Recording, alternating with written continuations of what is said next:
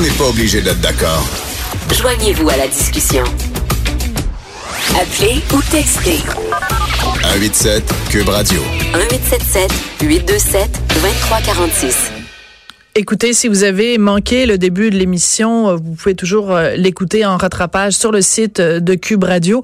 Mon invité en première partie d'émission, c'était Patrick Bruel, qui découvrait en même temps que nous les images terribles d'une immense tristesse, les images donc de cet incendie ravageur à Notre-Dame de Paris. Ça l'a vraiment euh, ébranlé. Je pense que le mot le mot est juste. Il n'est pas exagéré. Comme ça ébranle ben, tous les amoureux de la beauté, les amoureux de la France, les amoureux de Paris. Euh, vraiment un symbole euh, très fort qui euh, qui est en train de, de partir en fumée. Lise Ravary est avec nous comme tous les lundis. Bonjour Lise, as-tu vu ces images là Ça fait ah, ça fait mal au cœur. Oh, je suis scotchée là-dessus. J'essaie de voir si le feu se rapproche de la rosette. Ah, la fameuse, la fameuse rosette, oui, à l'avant. Écoute, honnêtement, je sais pas, faudrait que j'ai un plan devant moi de Notre-Dame de Paris. Mais de toute façon, tout est beau dans Notre-Dame de Paris. Oui, je euh, sais, je sais, mais moi, cette, cette rosette-là, c'est un souvenir personnel, euh, un bon souvenir personnel. Alors, voilà, je, je, suis même, non, mais écoute, je pense que, comme tu dis, tous ceux qui aiment la beauté, qui aiment la France, euh, on a un petit peu la mort dans l'âme. Oui, un petit peu la, la, dans la. En fait, tu dis la rosette, je pense que c'est la rosace. Mais bon. Euh, la rosace. Oui, c'est ça, la rosace. je, je l'ai devant moi là, la, la fameuse rosace bleue magnifique qui est à l'avant euh, de, de Notre-Dame euh, de Paris. Euh, écoute, Lise, j'ai j'ai failli commencer le, le, segment avec toi en te disant bonjour, hi, parce que donc ce rapport de l'Office de la langue française du Québec qui a été rendu public la semaine dernière, dans lequel on on et c'est assez singulier parce que bon, on s'en rend compte quand on marche dans les rues euh, de Montréal, mais que l'accueil euh, full bilingue euh, augmente à Montréal, donc de manière bilingue, c'est avec 4% des gens qui nous accueillaient avant avec un, avec un bonjour. Hi et maintenant c'est monté à 8%. Est-ce que à quel moment on tire sur le bouton panique en disant euh, réveillez-vous, euh, il est en train de se passer quelque chose euh, au Québec, on est en train de se bilinguiser dangereusement? Peut-être qu'on aurait déjà dû le faire.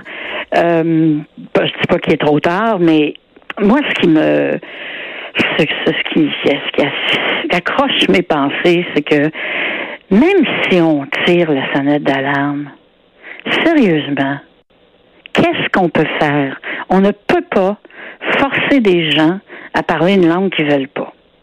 Ça, là, je veux dire, on peut essayer bien les affaires, mais s'ils veulent pas, ils veulent pas. Oui, parle-en au maire de Manstead qui est unilingue anglais et qui est même pas capable de s'adresser à nous ah en français. non, mais c'est parce qu'il est sourd. Ah, ah ok, je ne savais pas. Oui. Ben, moi, je ne savais pas que la surdité s'empêchait d'apprendre une langue, mais du côté anglophone, on me l'a rappelé, s'il parle pas français, c'est qu'il est sourd. Bon, d'accord. Mais il est pas sourd à l'anglais, par contre. Bon. Non, non, mais, mais quand tu dis on ne peut, qu'est-ce qu'on peut faire? On peut pas forcer les gens à parler une langue. Moi, je te donne quelques exemples. On peut, quand on rentre dans un commerce et qu'on est accueilli par un bonjour hi, avec plein de délicatesse et de gentillesse, dire non. Au Québec, on dit mm. bonjour. Si vous euh, voyez que je parle anglais, bien sûr, dites-moi hi, mais accueillez-moi avec un bonjour. Et on peut aller plus loin. Si ça se reproduit à plusieurs reprises dans le même commerce, on, peut, y va plus. On, on n'y va plus, ou alors on interpelle les dirigeants de ce commerce-là sur Twitter ou sur Facebook en disant cher un tel, un tel, un tel pourquoi exigez-vous de vos employés qu'ils m'accueillent? Par un bonjour hi? Tu sais, il faut, il faut, il faut pas baisser les bras. C'est trop facile de dire on peut rien faire, Lise. Non, je dis pas qu'on peut rien faire, mais euh, c'est quand même limité parce qu'on tombe dans vraiment là, là, il n'y a pas de c'est pas équivoque là. Je veux dire, ta, langue maternelle, généralement, c'est celle que tu parles en premier. Quand on demande aux gens de la remplacer par une autre, c'est vrai que dans bien des cas, c'est beaucoup, c'est gros. Puis les gens qui émigrent, parfait, absolument, c'est ça fait partie de ça fait partie des conditions pour émigrer, ou ça va le faire bientôt. Mais pour, euh, je sais pas moi, le descendant d'un colon britannique ou écossais qui est venu en 1790, euh, c'est autre chose. Il y a comme une fermeture qui est du domaine des émotions, qui n'a rien à voir avec la compréhension des faits, le Québec, la- le français, langue en danger. Ça rentre pas dans leur analyse. ça. Mais est-ce que ça devrait pas venir d'en haut? C'est-à-dire Ah. que trop souvent, quand moi, parce qu'évidemment, je suis une, emmerdeuse professionnelle. Donc moi, quand je rentre dans, un commerce, puis qu'on me dit bonjour, hi, je sors mon petit laïus, puis gna gna gna gna gna gna. Et 50% du temps, je me fais dire, oui, mais Montréal, c'est bilingue. Là, il faut que je leur dise, non, Montréal, pas bilingue. Le Québec, c'est pas bilingue. Il y a une seule province au Canada qui est bilingue, c'est le Nouveau-Brunswick. Euh, le Québec est une, une, une province francophone, avec une minorité anglophone qu'on adore et qu'on aime. Mais ce n'est pas une province bilingue. Montréal est pas bilingue. Et quand tu as la mairesse de la ville qui s'adresse à des investisseurs étrangers en anglais seulement, quel genre de message elle envoie? Comment veux-tu après ça convaincre les gens que c'est que Montréal est une ville française dans, dans une, une métropole francophone, dans une, dans une province francophone? C'est bien difficile. Ce qui est difficile pour eux de comprendre, euh, justement, c'est que ce qu'ils voient et ce qu'ils entendent à tous les jours, c'est un Montréal bilingue. Donc, quand on dit ce n'est pas bilingue, et là, on pense le statut de la ville, Ouais. pour eux et elles, dans leur réalité, tout le monde autour d'eux est bilingue. Alors, quand on leur dit c'est, c'est pas une ville bilingue, ils s'imaginent qu'on, ben, qu'on est malade.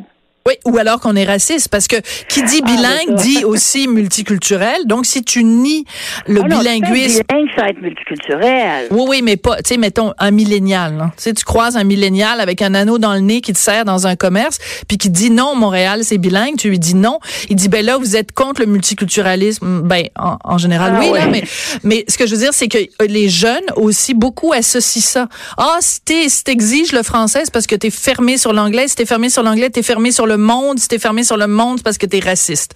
L'équation se fait, là, ça prend trois secondes. Oui, je suis tout à fait d'accord avec Bon. toi. Et là-dessus, il y a du travail à faire. Ben, Il y a du travail à faire à l'école. Il y a, il y a du travail à faire à la maison. ouais. Mais, tu- mais tu sais, les gens sont.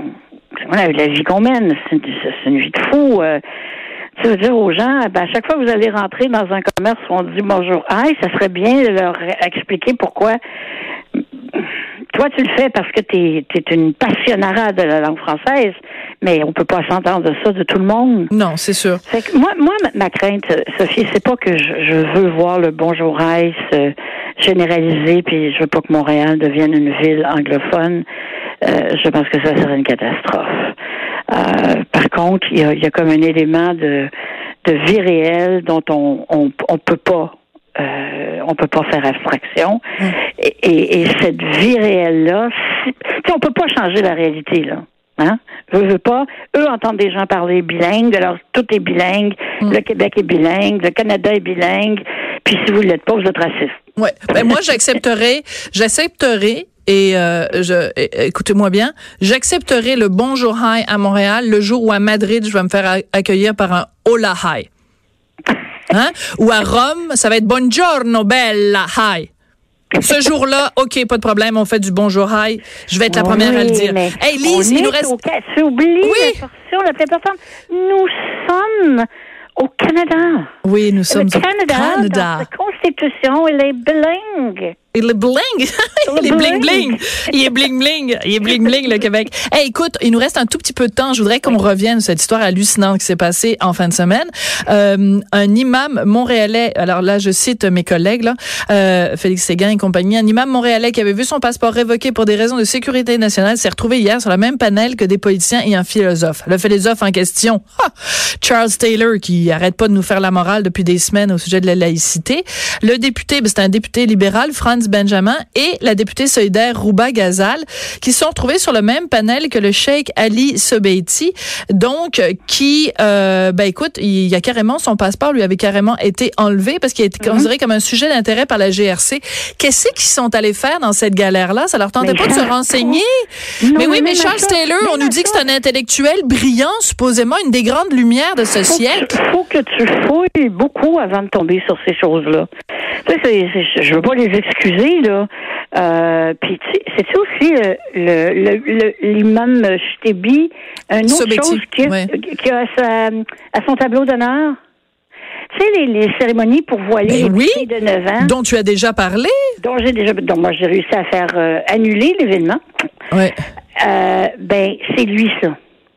Alors que lui s'assoit à côté de Taylor et compagnie pour parler du voile de manière, euh, il n'y a pas de problème, pendant que lui l'impose à des enfants de 9 ans, là, j'ai un sacré problème. Oui, mais tu dis c'est des informations qui sont pas euh, Je nécessaires. sais pas où chercher, non.